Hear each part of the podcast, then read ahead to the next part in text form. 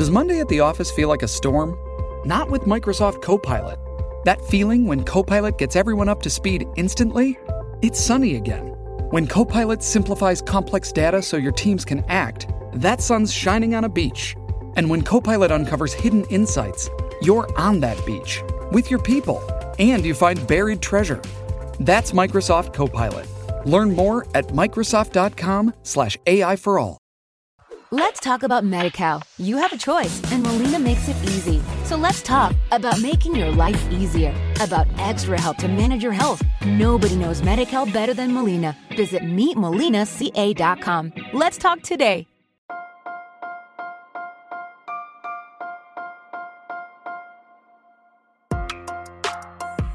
Buenos días, Madre Esfera.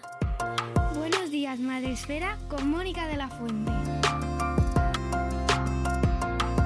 Buenos días, Madre Esfera. Bienvenidos un día más a nuestro podcast. Ya sabéis, en nuestro, en nuestro programa os acercamos siempre a temáticas interesantes, a temáticas relevantes eh, no solo sobre el mundo de la crianza, de la maternidad, de la paternidad, de la educación, sino también a cuestiones eh, relacionadas con el mundo que les estamos dejando a nuestros hijos y eh, cuestiones que a ellos les afectan directamente y que estamos ahora totalmente inmersos en, la preocupación sobre este tema. hoy vamos a hablar precisamente mm, porque tenemos eh, en esta semana en la que estamos grabando el programa dos días mundiales e internacionales relacionados con, el medio ambiente. El 18 de octubre es el Día Mundial de la Protección de la Naturaleza y el 24 de octubre el Día Internacional contra el Cambio Climático. ¿Y qué hemos hecho para celebrar estos días o reivindicar el mensaje que, que buscan llamar estos días? Pues pues un libro, traeros un libro estupendo para hablar sobre este tema, un libro pensado para nuestros más peques, para nuestros niños, para nuestros coles, para, hablar en casa. Y por supuesto, ¿con quién hablamos sobre este libro? Con sus autores. Doy la bienvenida a Ana Casals y Paolo Ferri. Buenos días. Hola. Hola, buenos días. Buenos días. Ana Casals, os voy a presentar aquí con, eh, como suelo hacer normalmente con los autores. Es licenciada en Historia del Arte y ha cursado másters en Didáctica del Arte, Gestión Cultural y Marketing. Lleva más de 15 años editando libros para niños y jóvenes. También escribe cuentos y sus pasiones son el arte, la literatura, viajar y la naturaleza. Y Paolo Ferri ha nacido en Italia y vive en Barcelona. Es ingeniero, se dedica a proyectos de eficiencia energética, movilidad sostenible y conciencia medioambiental. Le gusta el deporte y la naturaleza. Bueno, amigos, eh, ¿cómo estáis con el lanzamiento? Enhorabuena por vuestra nueva criatura. Contándonos un poco eh, qué es este La Isla. ¿Empiezo yo? Sí. pues eh, la isla, bueno, si, me permites, para contextualizar y explicar un poco, os hablo primero de nuestro primer libro que es Cuentos para salvar el planeta. en este libro, también escrito eh, con, Paolo juntos, es un recopilatorio de seis cuentos, cada uno del cual eh, va, se enfoca sobre una de las problemáticas medioambientales que tiene el planeta. Así hay un cuento que va sobre el mar de plástico, otro sobre la deforestación, otro sobre la contaminación del agua, sobre mm, el cambio climático. Y después de cada cuento hay unas páginas informativas donde damos información sobre estas problemáticas que existen. Este lo publicamos hace dos años y bueno, ha funcionado súper bien. Y con la isla, ¿qué queríamos? Eh, hay muchos, mm, no queríamos hablar de las problemáticas que tenemos ahora, queríamos otro enfoque, queríamos explicar cómo hemos llegado a la situación que tenemos ahora, porque se habla mucho de qué pasa ahora, ¿no? Hay plástico, hay contaminación, hay no sé qué, corre, corre, tenemos que solucionar el problema, pero un momento, los niños tienen que entender, entender por qué hemos llegado aquí, qué ha pasado, eh, tampoco los humanos somos malos, ¿no? O sea, vamos a explicar un poco la historia, todo tiene una explicación, todo tiene una solución y que nos interesaba esto. Entonces se nos ocurrió la idea de la isla y la isla no es nada más que una metáfora de la Tierra. Imaginaos una isla eh, en medio de un océano infinito que no es más que la Tierra en medio de, de un universo, ¿no? Para que dejar claro que se vea muy visualmente que la Tierra es finita, se acaba, que después de ella, a día de hoy, no hay nada más, que si tú tienes una isla y te quedas sin isla, te tiras al mar y no hay nada mar, el mar es infinito, o sea, no tienes dónde ir, hay que cuidar la isla para no quedarte sin casa. A través de esta idea base, de esta metáfora, hemos intentado explicar un poco la evolución de eh, el conocimiento humano y el progreso, cómo se han ido eh, descubriendo cosas, pues a través de un cuento, una fábula, ¿no? De, y, ese es un poco el, resumen de, la isla. Después añadiremos más cosas. ¿Quieres añadir algo así? Bueno, introductorio? Para, para, acabar de contextualizar, que tenemos dos hijos, ¿no? Que van creciendo. Entonces, el primer libro era cómo intentar introducir con ellos estos conceptos de forma general y de forma quizás más apta para niños entre 5, 7, ¿no? Sí. Y, pero claro, los niños no paran de hacer preguntas y, las preguntas se hacen cada vez más complicadas y entonces llegó el momento de, profundizar algunos temas eh, y seguir contestando a preguntas más complicadas y, de aquí eh, el segundo libro, La isla, porque es una historia única, las otras son seis cuentos más, más pequeños y esta es una única historia, con lo cual también es como más larga, más complicada y, pasan más cosas, ¿no? Mm, es como el lector que evoluciona, pero que sigue siendo interesado en estos temas y, bueno, y hay que seguir alimentando esta curiosidad, básicamente. Eh, si el primer libro era para eh, niños más pequeñitos, decidnos un poco la franja de edad de este La Isla. A ver, mira, este se lo, los cuentos son más pequeñitos, están protagonizados por animales, por niños, es un poco, pero, pero incluso así hay mucha información. La información está muy trabajada para que sea apta para todas las edades lo leen niños desde cuatro años que se quedan solo con el, con el cuento, ¿vale? Porque el cuento, hay la parte del cuento que intenta empatizar, ¿vale? O sea, que el niño se enamore con, con la naturaleza, con el animal que sufre, con, que empatice con el problema, que, que lo sienta, ¿no? Porque todo, todos nuestros libros parten de la idea de si no sientes el problema, si no quieres a la naturaleza, no la vas a querer salvar, ¿vale? Entonces, Primero hay que el niño tiene que quererlo de verdad. No voy a reciclar porque es una obligación, no. Voy a reciclar porque yo quiero un, mundo mejor. Realmente hay que llegar al corazón de los niños. Esto como premisa de nuestros libros, ¿vale? Entonces, ¿por qué lo hacemos a través de cuentos de ficción y no a través de libros informativos? Pues porque creemos que con el cuento, con la historia, llegas al corazón del niño, empatizas, ¿vale? Haces que diga, ostras, quiero ayudar, quiero hacer algo. Y después, obviamente, cada cuento va acompañado con información, ¿no? De verdad, ¿qué está pasando? Esta información también está muy destilada porque a veces son conceptos complejos que hay que poner de forma muy básica para que lo entiendan los niños. Tenemos, este libro se ha leído desde niños de cuatro años, que los padres les gusta mucho el tema y se lo leen ellos, hasta niños de 10 años que lo cogen y se lo leen y se lo releen y lo llevan al cole, porque realmente en este hay mucha información se explica qué es el cambio climático, se explica el problema del plástico, eh, la, contaminación del agua, em, el problema de los bosques, hay mucha información aquí. Este libro es un para niños un pelín mayores, ¿vale? A partir de siete años, diría yo, ¿vale? Seis, siete años, mm, pero mm, yo creo que lo disfrutan más ocho años, mm, incluso nueve, incluso diez. O sea, hay, los otros libros tienen como muchos niveles de, de lectura realmente. Y en unos puedes llegar más allá o menos. Aquí se explica un poco, pues, la, pues como decíamos, la evolución del conocimiento humano, ¿vale? En esta isla, si quieres explico un poquito más. Sí, sí, sí, sí, porque en esta isla además así, así nos explicas, eh, nos explicáis quiénes son los protagonistas que también tienen un rol muy importante en esa parte del conocimiento y de la historia, ¿no? De la humanidad.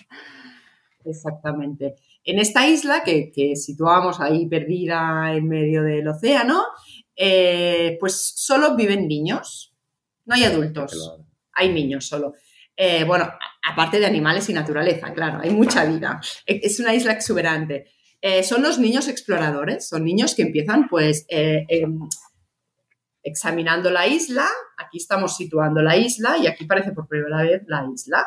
La isla está habitada por, por niños. Estos niños son los niños exploradores que poco a poco van descubriendo cosas. Pues descubren la rueda, descubren el fuego, se pueden iluminar, pueden empezar a calentar comida, pero no es un libro de historia, ¿eh? es una faula. O sea, no hay rigor, evidentemente son hechos sucesivos y reales, pero no es un libro de historia, ¿vale? Eh, van descubriendo van descubriendo cosas. Nos hemos tomado libertades, ¿no? A la hora de poner eh, los, los, varios acontecimientos para que la historia fuera bonita y, porque el, el, focus no era en, la, en el rigor científico histórico, sino en el crear una, una historia que pudiera gustar. Y donde se entendiera, pues, esto, esto que pasa. Entonces, poco a poco descubren cosas eh, se van organizando, primero viven en tribus, después crean una aldea, después em, empiezan a compartir conocimiento. Para explicar el, tema de las diferentes disciplinas y conocimiento, hemos creado cuatro tribus donde hacemos blogs de mm, partes del conocimiento, de desarrollo humano. Entonces hay la tribu de la alimentación, la tribu de los científicos, la tribu de la materia y la tribu del arte.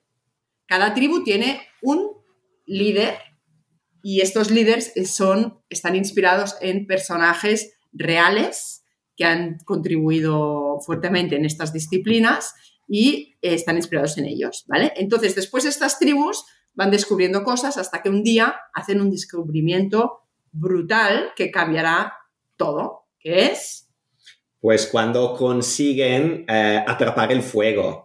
O sea, han, aprendido durante mucho tiempo que el fuego es útil para calentarse, para cocinar, eh, para espantar a los animales peligrosos, pero llega un momento en que realmente, que bueno, coincide ¿no? con la invención de la máquina de vapor, que es cuando la energía del fuego pues está al alcance del, del niño, o sea, del hombre. Y claro, ahí se desata la locura eh, se abre un mundo de, posibilidades, pero al mismo tiempo, ¿no? Como, como decía el hombre aracne, con, con, grandes poderes vienen grandes responsabilidades.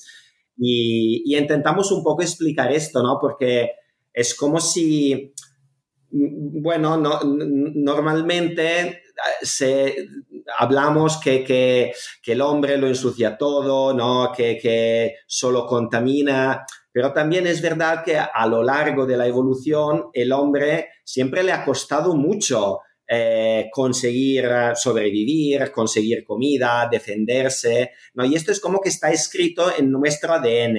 entonces llega un momento que como por magia tienes el superpoder y, bueno, y te descontrolas un poco, ¿no? Entonces estamos como en esta fase ahora y intentamos explicarlo de esta manera, que, que el niño, bueno, vea que bueno, que, en realidad simplemente se trata de, controlar este poder que ahora tenemos y gestionarlo mm, lo mejor posible. Porque después de descubrir la máquina de vapor, empiezan a, claro, construir máquinas, máquinas, máquinas, máquinas, hasta que un día, perforando las entrañas de la isla, encuentran el petróleo. Y ahí ya la locura es total. Total, y con la locura total que construyen máquinas para hacer cualquier cosa, empieza a ver la transformación de la isla. La isla era exuberante, preciosa, llena de naturaleza y de repente tiene agujeros, el agua está más sucia, el aire está gris. ¿Qué está pasando, no? Para que sea muy visual en esta isla, ¿no? De que mm, la evolución y el hecho de inventar, construir cosas para que la vida del hombre o el niño explorador sea más fácil, conlleva que la isla se vaya destruyendo poco a poco, porque tú mm, consigues máquinas gastándote una parte de la isla. Esto queríamos, queríamos que fuera como muy visual, ¿no? Porque a veces se habla del petróleo, de la contaminación, pero no es tan visual como que la isla es finita, todo lo que hacemos te vas comiendo una parte de la isla y la vas ensuciando. Entonces hay que valorar los pros y los contras que conlleva el desarrollo humano, ¿no? Que, en parte es natural, ¿no? Forma parte de la, mm. de la inteligencia del ser humano, ¿vale? Entonces, queríamos una visión, nuestros libros también para nosotros es muy importante que tengan una visión optimista. Qué importante esto.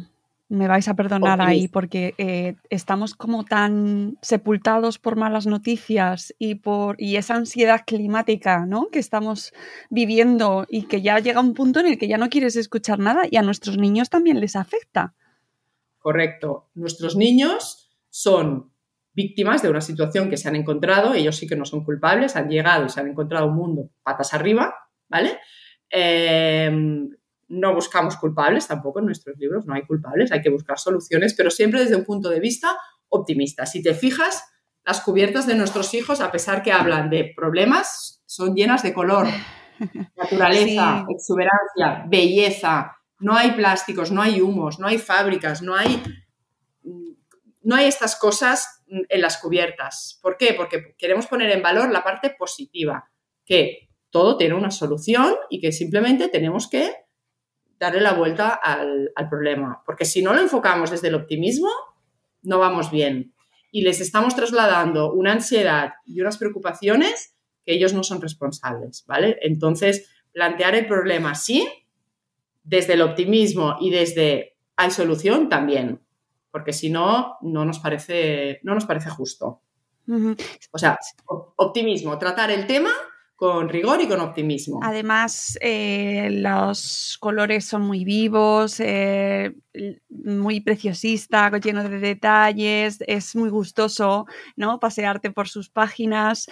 Eh, proporciona, pues eso, que es, una, es un disfrute también visual, ¿no? Y, y, eso entiendo que salvo alguna, pues por ejemplo, alguna ilustración en la cual se observa el deterioro, entiendo que está muy buscado, ¿no? Pues eso, en la selección de imágenes, me parece eh, que solo ya el hecho que ya merece la pena detenerte para, para estudiar y, disfrutar con estas ilustraciones. Contadnos un poquito cómo, cómo es el proceso de creación de vuestros libros. Eh, ¿Quién escribe, quién dibuja? Si lo hacéis a la vez, si lo hacéis los dos. Bueno, nosotros los dos somos autores, ¿eh? Sí, sí, sí, lo sé, lo sé. Vale, nosotros, bueno, somos pareja, por eso hablamos de nuestros hijos, porque somos pareja. Entonces... Yo ahí ya, vosotros. No, mira, mira, ¿sabes, ¿sabes cómo empezó todo? En un largo viaje en coche después de haber jugado dos horas y medio al veo veo, pues que no sabíamos ya qué, hacer, pues no sé, empezamos a, soltar esta historia y, veíamos que los niños eran como, ¿y, qué más? ¿Y qué más? ¿No? Entonces un día pensamos, oye, a ver si, si, si esto lo, lo podemos hacer disponible para todos. O sea, esto es como empezó. El proceso explícalo tú. Porque... Bueno, yo soy editora de, literatura infantil y juvenil, yo me dedico a esto y, él se dedica a temas medioambientales, con lo cual nosotros lo que nos gusta es como juntar nuestras disciplinas ¿no? y, crear algo juntos que además creemos, creemos ¿no? porque es un tema que, que nos preocupa en casa y que lo trabajamos, lo hablamos y lo creemos que la educación medioambiental realmente hay que trabajarse desde, desde la primera infancia, que es muy importante. Entonces, bueno, nos, nos apetece hacer estos, estos proyectos. Entonces, bueno, nosotros, yo primero hacemos la historia eh, y él va añadiendo como partes más, pues esto, ¿no? De, de, la parte más tecnológica, científica y así, y yo la parte un poco más de ficción, de creatividad y así.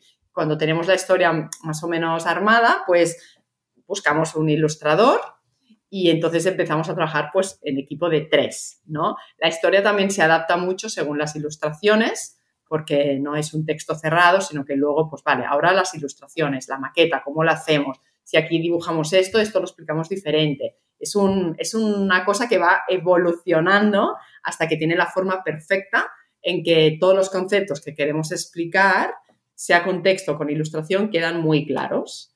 Y es un trabajo largo de meses que a nosotros nos parece muy, muy bonito y que hemos tenido la suerte de compartirlo con, dos ilustradoras que han colaborado en cada uno del libro. y una ilustradora diferente que han hecho un trabajo excepcional. Y, e, e, es de destacar en, el caso de la isla, que es el libro en el que estamos hablando ahora, eh, Cristina Bueno ha hecho un trabajo precioso, la verdad. Así que darle la enhorabuena porque realmente transmite pues eso, una sensación optimista que, como bien decíais antes, entiendo que está ahí de fondo, que ya lo, vosotros lo reiteráis y que, a mí me parece un mensaje muy necesario, amigos. Eh, sobre todo porque no sé cómo veis vosotros la evolución de, la concienciación medioambiental, si estamos realmente avanzando, si se está consiguiendo transmitir el mensaje adecuadamente eh, o, creéis que estamos invadiéndonos, se nos, están invadiendo los mensajes catastrofistas. ¿Cómo lo veis? Especialmente Paolo, que, eres más experto en, esta temática medioambiental, ¿tú crees que se está transmitiendo bien este mensaje o el mensaje necesario? Y yo, yo, creo que sí. Yo creo que, o sea, si tú hablas con, con los niños entre 4 y 10, es que están todos al, al, tanto del tema, pero de una forma brutal. O sea, casi, casi talibán, ¿no? O sea, que, cuidado si te dejas una luz encendida, eh, si, te cae un papelito, ¿no? O sea, son, eh, el mensaje llega y yo creo que sí que hay que ser optimista, porque lo que decíamos antes, o sea, em, venimos de, tanto tiempo, ¿no? Eh, trabajando duro para sacar recursos de la tierra y estos últimos 150 años que ha cambiado todo, eh, en realidad son muy pocos. Y, mira, mira por ejemplo lo que estamos haciendo ahora, esta conversación que estamos teniendo a través de este medio, o sea, Internet, todo esto es posible, que es un invento brutal, es posible y se ha desarrollado a partir de todo el poder que hemos tenido cuando hemos conseguido eh, descubrir los combustibles fósiles y, bueno, y, y toda la, energía que a partir de ahí nos ha permitido crear un montón de infraestructura, ¿vale? Ahora, que esto necesita un cambio de paradigma, sí, pero, pero lo haremos. Yo estoy convencido que lo haremos y además lo haremos porque en realidad sí, decimos que tenemos que salvar el planeta, que tenemos que salvar la naturaleza, pero es que en realidad necesitamos salvar a nosotros. Porque la naturaleza, en cuanto nosotros la liamos mucho, pues mm, nos extinguiremos y, a partir de ahí la naturaleza en, 50, 100 años ya estará mm, fantástica, ¿sabes? Entonces, es, es para nosotros que lo tenemos que hacer y yo soy muy positivo, o sea, esto esto mm, saldrá bien. bueno, menos mal. Al menos, sí, sí, perdón. creo que hay mucho, hay mucho trabajo que hacer, pero también es verdad que hay mucha gente pues, que se ha puesto a trabajar, pues que está, mm, pues como tú, ¿no? Ahora hablando en tu canal de este tema, eh, pues la gente escribe libros, los profesores están mm, formando, ahora en los colegios se habla más que nunca. O sea, hay mucho camino que hacer, por supuesto. Y es eh, lento. Es lento. Es, una cosa que depende poco, em, por desgracia, de, cada persona. Tú puedes hacer mucho, pero si las cosas no cambian ahí arriba a nivel mm, de políticas, em, pero todo suma, ¿no? Y tenemos que tener la, mentalidad de que todo suma, de que cada uno tiene que poner mm, su granito de arena mm, hasta donde pueda llegar y que todo esto va, va sumando y el trabajo que se está haciendo en las escuelas es, muy bueno. Em, de hecho, en muchas presentaciones que hacemos, pues vienen niños con familias y tal, y de repente vienen profesores que nos vienen a firmar el libro y dicen, yo soy profesora de, no sé, de segundo, de primero, sí, y claro, ahora me encuentro que tengo que explicar temas, que me falta material, entonces quería ver cómo lo explicabais vosotros, los otros libros y así. Entonces vemos que realmente hay interés, eh, la gente se está formando, está buscando material para, explicar bien este, este, estos conceptos y estas problemáticas, ¿no? Entonces, mm, nosotros vemos que hay, hay movimiento y ojalá siga, ¿no? Siga y, el mensaje llegue donde tiene que llegar, ¿no? Y es a, cambiar cosas ya más importantes, ¿no? Con políticas que hagan hacer cambios importantes en el mundo, pero que a partir de que de momento cada uno tiene que poner su, granito de arena y, y, el hablarlo con los niños y que los niños lo vivan conscientemente, ¿no? Que tienen que hacer, o sea, que hay que hacer esto, pero que les salga de dentro, nos parece, nos parece muy importante, porque creemos que nuestra generación ha llegado más tarde, ¿no? Y es más un deber, ¿no? Igual no lo sentimos, o sea, obviamente lo sentimos, que queremos la naturaleza, la queremos cuidar, pero mm, ha, llegado un poco diferente, porque cuando éramos pequeños, estos temas no se hablaban. Se hablaba mucho menos, muchísimo menos. De la laca, como mucho. Yo recuerdo el tema de la laca por el agujero de la capa de ozono. Pero ves, ves, este es un problema que se ha solucionado. Ahora el agujero del ozono ya, ya, ya, no, ya no existe, se, se, ha cerrado completamente, entonces este, este agujero ¿no? que tenía la atmósfera y que dejaba pasar los rayos peligrosos del sol, ahora ya no está. ¿Por qué? Porque pues se ha detectado el problema, la normativa ha intervenido, los, los productos han cambiado, estos gases que crean este agujero ya no se emiten y, y esto es, es, un bonito ejemplo de, de, de una solución. Sí, sí, pero es verdad que, todavía seguimos escuchando mensajes como negativos o contrarios ¿no? a, esta, a toda esta corriente. ¿Cómo, em, ¿Cómo luchamos contra todos esos mensajes que se siguen lanzando de que esto no es verdad, de que no existe cambio climático, de que son intereses comerciales? Eh, ¿Cómo lo contrarrestamos? Bueno, esta es una pregunta de un millón de dólares, porque está, claro, está claro que hay, que hay intereses muy fuertes, ¿no? Porque cuando, cuando tú ya tienes un negocio montado, pues no, no te interesa cambiarlo o hacerlo de forma diferente. Pero es que no nos queda más opción. Y yo creo que esto de empezar con los niños, que claro, los niños serán los consumidores del futuro y, también serán los políticos del futuro y serán los emprendedores del futuro, ¿no?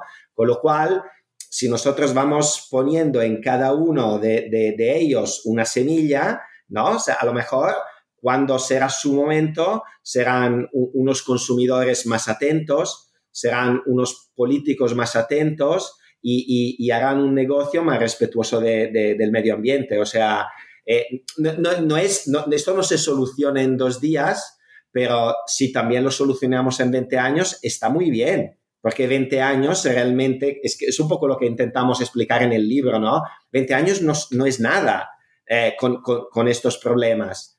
Y, y bueno, pues esto es, empezar. Mm, eh, también eh, decir a la audiencia que nos escucha, especialmente profes, que estáis eh, buscando, como bien, decían nuestros invitados, pues recursos para vuestras clases, para ahora que se estudia mucho en proyectos, que os viene bien para completar, pues tratar en social y en natural. Todas estas cuestiones tienen páginas informativas al final del cuento, al final del libro pues bueno, pues donde nos dan eh, pues esos tips un poco más mm, más informativos, más divulgativos, tanto desde el punto de vista un poco más científico como em, a la parte de la historia, nos explica quiénes son estos personajes, estos niños que lideran cada grupo y que es un guiño fantástico también, pues para saber quién era Frida Kahlo, saber quién era Marie Curie, ¿no? Bueno, aunque yo creo que ya más o menos lo sabrán, pero bueno, por si acaso, a lo mejor el más desconocido es Shen Kuo, que yo, por ejemplo, no lo tenía ahí ubicado. Sí, Bueno, nos pareció divertido que ya que hablábamos de, la Tierra y de la evolución, ¿no? Poner este guiño y que los, los protagonistas de, la, de cada tribu, los líderes de cada tribu, fueran inspirados en personajes eh, reales que han contribuido mucho en las cuatro disciplinas que, hemos hablado, ¿no? Entonces elegimos a Frida como líder de la, tribu del arte, eh, Marie Curie como líder de la tribu de la ciencia, eh, Norman Burlack como líder de la tribu de la alimentación y Shen Kuo como líder de la tribu de la materia. Que Shen Kuo era el, el primer, la primera persona en el 1031 que puso nombre al, petróleo o al aceite de roca que en aquel momento pues se, se, puso este, este nombre. Entonces también explicamos al final quiénes son estos, estos personajes, bueno, un poco porque los hemos elegido y, y que, cuál ha sido su contribución. Queríamos también gente de todas las partes del planeta y hombres y mujeres. Entonces, por eso hemos hecho esta, esta elección. Pues eh, animo a todos los que nos estáis escuchando a que descubráis esta isla que ha publicado Destino, este estupendo y precioso cuento que han eh, escrito, coescrito eh, Ana Casals y Paolo Ferri y dibujado Cristina Bueno, que ya podéis encontrar en todas vuestras librerías y que eh, ha sido un placer descubrir junto a vosotros. Espero la siguiente criatura, vendrán más seguro. Seguro que sí, porque nuestra cabeza está Claro, nos faltan los preadolescentes, luego los adolescentes. o los adultos. los adultos. Oye, pero, ojo, cuidado porque cuanto más vamos creciendo, peor lo llevamos, ¿eh? Que eso de reciclar, reciclar, ¿eso qué? No lo hago y son mejores los niños que, que muchos mayores, muchos adultos, así que Totalmente. Dadle, dadle. Muchas gracias por habernos acompañado y mucha suerte con, con, el nuevo cuento. Muchas gracias a ti por habernos invitado. Amigos, gracias. gracias. Nos vamos. Volveremos en un nuevo episodio de Buenos Días Madre Esfera y ya sabéis, recomendación en las notas del programa. Os dejaremos todos los detalles para que podáis haceros con este libro. Volvemos con un nuevo episodio de Buenos Días Madre Esfera. Adiós.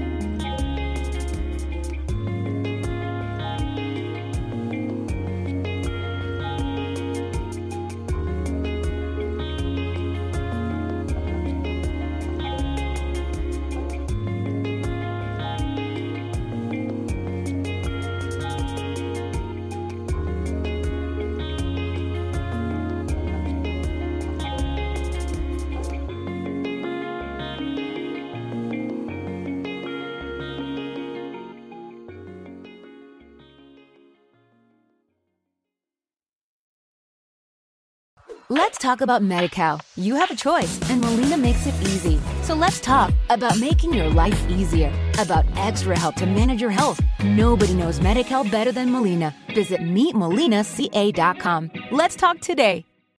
As humans, we're naturally driven by the search for better. But when it comes to hiring, the best way to search for a candidate isn't to search at all. Don't search, match with Indeed. When I was looking to hire someone, it was so slow and overwhelming. I wish I had used Indeed. If you need to hire, you need Indeed. Indeed is your matching and hiring platform with over 350 million global monthly visitors, according to Indeed data, and a matching engine that helps you find quality candidates fast. Ditch the busy work. Use Indeed for scheduling, screening, and messaging so you can connect with candidates faster. And Indeed doesn't just help you hire faster. 93% of employers agree Indeed delivers the highest quality matches compared to other job sites, according to a recent Indeed survey. And listeners of this show will get a $75 sponsored job credit to get your jobs more visibility at Indeed.com slash podcast. That's Indeed.com slash podcast. Terms and conditions apply.